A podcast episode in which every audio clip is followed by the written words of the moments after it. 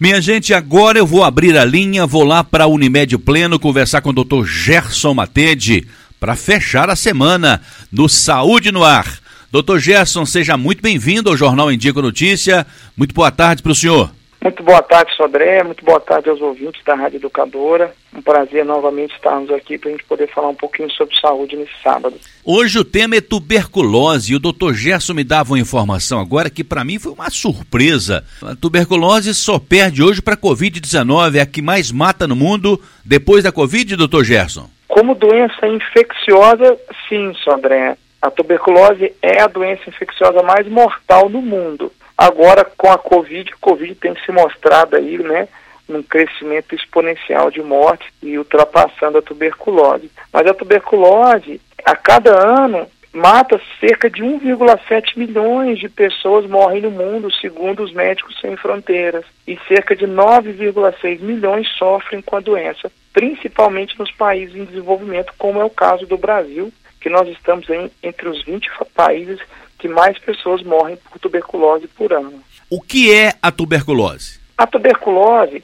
é uma doença infecciosa, né, causada pelo Mycobacterium tuberculose, que é uma bactéria que a gente chama uma micobactéria descoberta pelo Robert Koch, né, que a gente o chama até de bacilo de Koch, e essa micobactéria tem um metabolismo mais lento, mais devagar, então é uma doença lenta e progressiva em que a bactéria vai acometendo órgãos do corpo, mas em especial o pulmão, né? O principal órgão acometido é o pulmão. E aí ela vai progressivamente desenvolvendo um processo inflamatório, de acordo com a reação inflamatória do sistema imunológico, né? O sistema de defesa nosso, no intuito de combater aquela bactéria, acaba gerando lesões no pulmão, que são cavernas, lesões cavitárias, por fibrose, por produção de pus, na tentativa ali de combater a bactéria, a micobactéria tuberculose. Por isso que ela gera tosse, ela gera falta de ar, ela gera sintomas de febre ao final do dia, gera às vezes a tosse com sangue, normalmente uma tosse mais crônica, mais persistente, né? A gente considera tosse persistente aí até 30 dias, a tuberculose normalmente passa disso, se torna uma tosse crônica. Por telefone, eu estou conversando com o Dr. Gerson Matede, direto da Unimed Pleno, com esse nosso quadro Saúde no Ar. Hoje o tema é a tuberculose. Ô, doutor Gerson, como é que se contrai essa doença? A tuberculose, Sodré, ela se contrai pelo contato íntimo com uma pessoa que já tem a doença, principalmente pessoas que estão com a doença ativa, a doença sintomática, um contato íntimo progressivo durante um período maior vai aumentando a chance de contrair. Diferente, por exemplo, do quadro viral da Covid ou de uma infecção de via aérea por qualquer outro vírus, né? Da gripe, de resfriado, em que normalmente basta um contato de pouco período para você adquirir o vírus. A tuberculose necessita um contato um pouco maior, uma exposição mais prolongada, para ir aumentando essa chance de adquirir a doença. Ela é uma doença transmitida por bactéria, uma doença infecciosa. Então, esse contato e através de gotículas da respiração, de tosse, de, de, secreção contaminada, muito semelhante à contaminação pelo coronavírus. Porém, demanda um tempo maior para que essa transmissão ocorra. Essa doença também, doutor Gerson, vai depender do sistema imunológico de cada um de nós? Quem está mais fortalecido pode reagir melhor, quem está mais enfraquecido pode não reagir tão bem. É mais ou menos isto? Exatamente, Sodré. Antigamente acreditava-se que de 3 a 4, 5% da população que tivesse contato com a bactéria desenvolveria a doença, certo? Falava-se que a tuberculose não é uma doença para quem quer, e sim para quem pode ter. Isso foi modificando, hoje em dia atinge até 10% das pessoas que contraem a bactéria. Em muitas pessoas, a bactéria vai ficar apenas latente ali, quietinha no organismo durante anos e nunca vai manifestar. Inclusive, aquela pessoa tende a não transmitir adiante e nem ter a doença. Mas aí, nos 10% que evoluem, depende muito do sistema imunológico, daqueles que evoluem com a doença. Então, a doença altamente associada à baixa da imunidade no corpo. Então, as infecções pelo HIV, né, que é uma doença que diminui a nossa imunidade, as crianças pequenas estão muito mais susceptíveis, os idosos estão mais susceptíveis, pessoas desnutridas. Então é uma doença que atinge muito populações mais vulneráveis. Tem muito a ver com o sistema imunológico e com condições socioeconômicas que favorecem a proliferação. Então, as pessoas que vivem sobre encarceramento, né? Então, um contato diário constante com uma pessoa num espaço reduzido e aquela pessoa tendo a tuberculose, a chance dela espalhar é maior para outras. Ou em situações de moradia, onde existe uma aglomeração maior, uma desnutrição maior, menos acesso à alimentação de qualidade e à água tratada, e tem outras doenças e comorbidades não tratadas que vão diminuindo a imunidade daquela população, aumenta a chance da doença se desenvolver. É uma doença muito oportunista, né? Doutor Gerson, qualquer pessoa corre o risco de contágio, mesmo que tenha tomado a vacina BCG em criança? Qualquer pessoa, sim, Sodré. A vacina da BCG é uma vacina que gera aí uma, uma resposta do organismo de proteção contra as micobactérias, seja a da tuberculose ou até a da rancenias. Os estudos mostram que gera uma certa proteção, sim. Porém, ela previne muito casos graves, né, que seria aí o caso quando a micobactéria, quando a tuberculose se dá como meningite, né, uma tuberculose na região cerebral ou na coluna ou nos ossos, uma infecção que tende a ser mais grave, pode ocorrer no rim também, a bactéria pode infectar o rim, ela é muito mais comum no pulmão, mas pode acometer outros órgãos. E a vacina tende a proteger mais contra os casos graves, gerar uma certa imunidade. Porém, ainda assim, qualquer pessoa com a vacina pode desenvolver sim a doença e se não tratar, a doença pode evoluir. Ao que parece os estudos, a vacina ajuda, inclusive, nessa melhor resposta ao tratamento quando se entra com os antibióticos. Doutor Gerson, quais são os sintomas da tuberculose? Então, Sodré e ouvintes, é, a maioria das pessoas que são expostas à tuberculose, né, ao bacilo, e desenvolvem a doença, a maioria não vai desenvolver, mas dos que desenvolvem, a bactéria entra numa forma ativa, a grande maioria vão ter tosse persistente por mais de duas semanas e principalmente por mais de 30 dias, essa tosse normalmente tende a evoluir com escarro e até com sangue, né? É o que a gente chama de hemoptise, é a tosse com sangue. Então, algumas pessoas vão ter uma febre vespertina, uma febre no final do dia, um sintoma muito comum, e uma sudorese noturna também costuma estar muito presente, a pessoa fica suando à noite, né? E junto com isso, a perda de peso é muito comum vai reduzindo aí o peso até em mais de 10% do peso corporal. É comum sensação de fadiga, de cansaço, né, associada a essa redução da capacidade pulmonar. Pode acontecer dor no peito pela inflamação pulmonar e as fibroses que são geradas. Esses são os sintomas mais comuns que aventam a possibilidade da tuberculose e que a pessoa tem que buscar correr atrás do diagnóstico. É o Dr. Gerson Matede, direto da Unimed Pleno. Enquanto essa pandemia não passa, eu fico aqui nos estúdios, ele lá na Unimed Pleno e vamos batendo essa bola aqui todos os sábados com o objetivo de deixar você bem informado sobre um tema que criteriosamente toda semana o Dr. Gerson escolhe. É impossível uma pessoa com tuberculose que não tenha uma crise de tosse, não é, doutor? Sodré, impossível não. Os sintomas mais comuns são sintomas pulmonares e a tosse tende a ser o primeiro deles.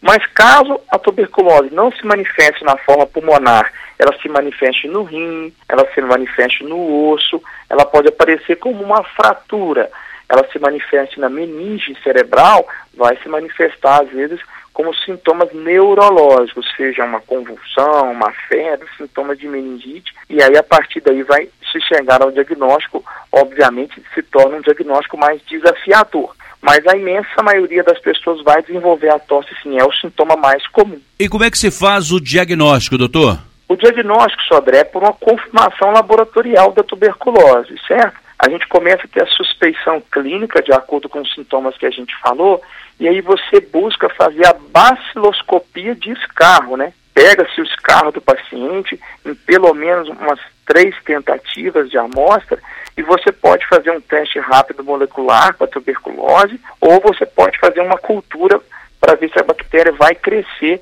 naquele escarro. Existem novos testes promissores e que a gente tem tentado formas mais rápidas, estratégias melhores de se diagnosticar a tuberculose. A radiografia de tórax ajuda muito também. às vezes ela aparece com lesões características de tuberculose e a partir daí se aventa esse diagnóstico. E necessita-se cada vez mais de pesquisa para que a gente melhore a condição de diagnóstico, porque muitas pessoas no mundo convivem com a tuberculose sem saber. E quanto mais precoce o diagnóstico, mais precoce será o tratamento, mais rápida a resposta ao tratamento. E as pessoas que vão tratando, elas reduzem substancialmente a chance de se tornarem transmissoras, porque elas vão diminuindo a quantidade de bacilo, a quantidade de bactéria no corpo e vão transmitindo menos. Doutor Gerson, a tuberculose tem cura? Tem sim, Sodré. A tuberculose tem cura. O tratamento é prolongado, é feito com antibiótico. Na imensa maioria das vezes, são dois antibióticos iniciais de tratamento. Nos casos que não são resistentes, a rifampicina e a isoniazida são os antibióticos mais usados, e nos casos multiresistentes vão fazer uso de outros antibióticos associados. O tratamento normalmente é um mínimo de seis meses, Sodré, é um tratamento prolongado, então dá para se imaginar o porquê ocorre tanto abandono ao tratamento, porque a resposta ao tratamento é muito rápida. Então as pessoas iniciam o tratamento e a grande maioria vão diminuir os sintomas muito rapidamente. Então existe aquela falsa ideia de cura logo no princípio do tratamento. Então existe muito abandono ao tratamento. Porque às vezes ele vai durar de seis meses ou até 12 meses, em casos especiais, até um tratamento mais prolongado do que 12 meses, para que se chegue a uma cura completa e uma alta daquele tratamento. A tuberculose é uma doença oportunista, doutor Gerson? É sim, André, ela é uma doença oportunista. Ela aproveita daqueles indivíduos em que o sistema imunológico está comprometido, está com um funcionamento reduzido. Por isso que ela tem uma incidência maior em crianças pequenas, em idosos ou em pacientes que têm outras comorbidades, né? Um diabetes muito descontrolado diminuindo a imunidade, o HIV, que é a principal associação com a tuberculose, o paciente que vai desenvolvendo a imunossupressão em função do vírus HIV, os pacientes que às vezes tenha um tratamento por um transplante ou por um, algum outro tratamento que necessita o uso de imunossupressores, de medicamentos que reduzem a resposta imunológica, a doença se aproveita disso, ela é oportunista e acaba aumentando a multiplicação da bactéria e, obviamente, os sintomas da doença e os resultados negativos da doença. Doutor Gerson, por que, que os portadores de tuberculose têm que tomar os medicamentos na presença de um profissional de saúde? Exatamente, Sodré, pelo que a gente falou desse tempo prolongado do tratamento. Então, seis meses de tratamento é muito prolongado. Então, a pessoa tende a esquecer, tende a ficar com preguiça de tomar, tende a entender que já diminuiu os sintomas e achar que já está curada. É difícil para a pessoa leiga entender que o micobacterium tuberculose ele é um, uma bactéria de reação lenta, de progressão lenta, tal qual a da hanseníase. Então a evolução do quadro às vezes é lenta. Então eu, eu rapidamente reduzo os sintomas, paro de tomar. E os sintomas não voltam rapidamente, ele vai voltar depois de um tempo, progressivamente. Então a gente tem que garantir que esse tratamento está sendo realizado para dar alta para aquela pessoa no futuro, para saber que a possibilidade daquela pessoa transmitir a doença adiante é baixa. Porque se o tratamento ele não é feito sob vigilância de um profissional de saúde e aquela pessoa não usa corretamente diariamente, ela vai ser uma pessoa que continuará transmitindo para os seus familiares, para as pessoas que convivem com ela próxima no trabalho, e aí vai haver uma tendência, uma transmissão cada vez maior. Doutor Gerson, a tuberculose é um problema de saúde pública? Sem sombra de dúvida, Sodré tanto no Brasil quanto qualquer país que é presente alta, alta incidência da doença. Então, se a gente está diante de uma doença que mata 1 milhão e 400 mil pessoas por ano, 1 milhão e 700 mil, já foi mais de 2 milhões no passado, exatamente por condutas de saúde pública mundiais, por planos da OMS de tratamento da doença, é, e a OMS sempre foi muito atuante no Brasil nesse sentido, for, ajudando no fornecimento de medicações.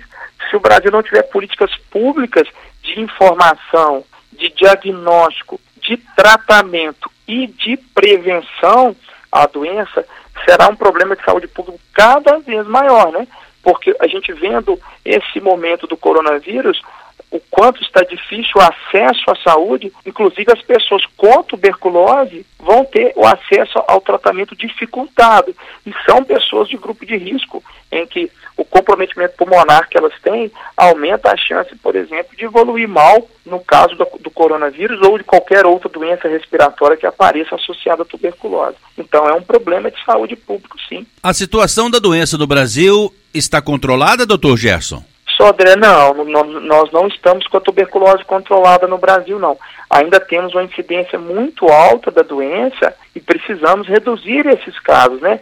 Em 2019 foram registrados 73.800 casos novos da tuberculose, com uma taxa de mortalidade de cerca de 8% aí na, nossa, na última década. A gente mantém ainda uma mortalidade meio alta. Em 2008 foram 4.800 mortes por tuberculose. Em 2018 foram 4.490. A gente reduziu pouco aí no intervalo de 10 anos. Ainda continuamos com a mortalidade alta, por quê? Porque continua tendo muitos casos. Ainda está entre as 10 causas de morte no mundo a tuberculose, certo? Então, com mais de 10 milhões de casos por ano no mundo. E o Brasil é um dos países que contribui fortemente para essa quantidade de casos. Principalmente os homens, já falamos isso aqui em outras ocasiões, quando aparece um problema na saúde, né? A gente sempre deixa para uma data posterior.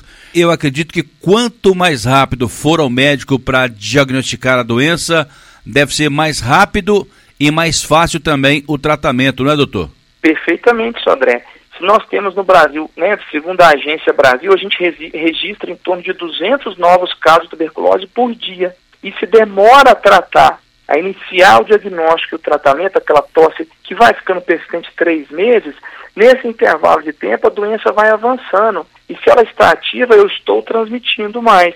E a principal causa de ainda ser um problema de saúde pública no Brasil causar muitas mortes é o abandono ao tratamento. Daí a importância do profissional de saúde fazer essa vigilância se os comprimidos estão sendo realmente ingeridos e tomados, né? E às vezes, apesar da grande melhora dos sintomas já nas primeiras semanas, a gente só garante a cura se manter esse tratamento por longo período, preferencialmente começando cedo, como você disse, Sobré. Doutor Gerson, é possível pensar na erradicação da tuberculose? É possível sim, Sandré. Existe um plano da OMS de vários países para já a partir de 2022 aumentar bastante o acesso ao tratamento, especialmente aos contatos de quem já está com a doença diagnosticada.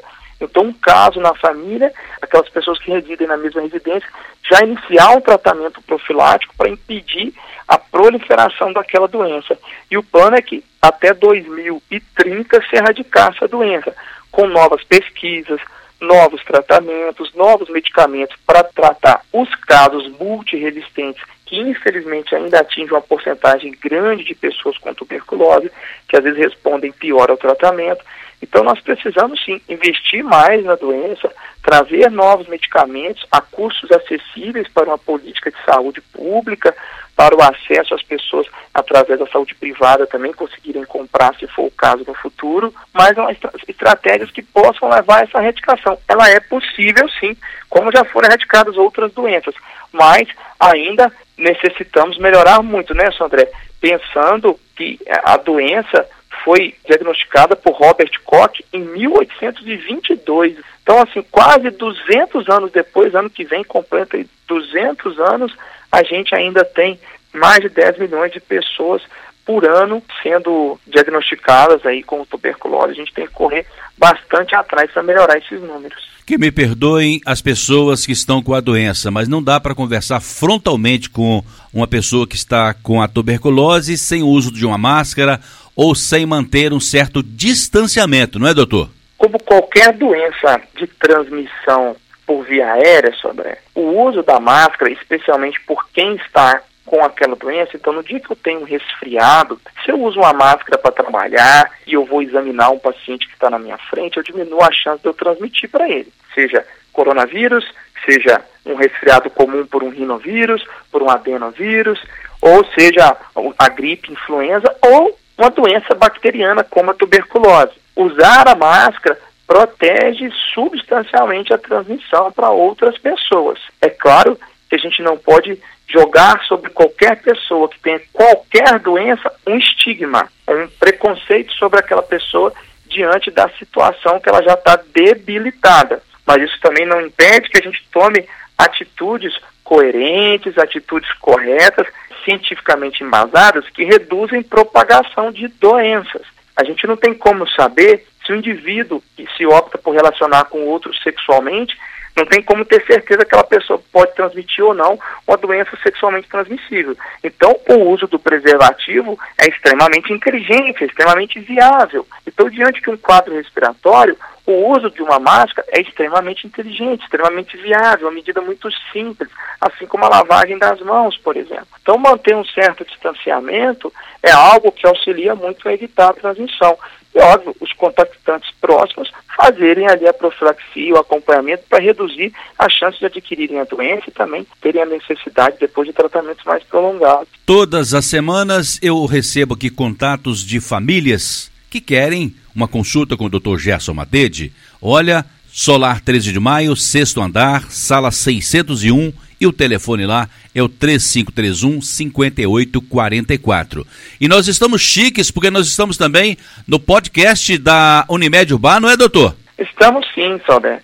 Tem um podcast do Saúde no Ar que a Unimed Urbana mantém através do aplicativo da plataforma Spotify e através do site da Unimed é possível acessar o Spotify diretamente ou, para quem tem o aplicativo baixado, entrar no aplicativo e buscar o Saúde no Ar, dentre os podcasts. E lá vão ter várias entrevistas nossas que já foram realizadas previamente, gerando aí um conteúdo para que as pessoas possam buscar eles estão divididos por temas, as pessoas vão achar rinite alérgica, maternidade, cuidados com crianças na quarentena, violência doméstica, vários assuntos prévios que a gente já falou, gastroenterite, DST, elas vão ter acesso a essas informações, de hipertensão, diabetes, para poder ouvir no momento que quiser, da forma que quiser, através da plataforma do Spotify. Ficamos chiques, que bom. Que bom que a tecnologia está nos proporcionando esses momentos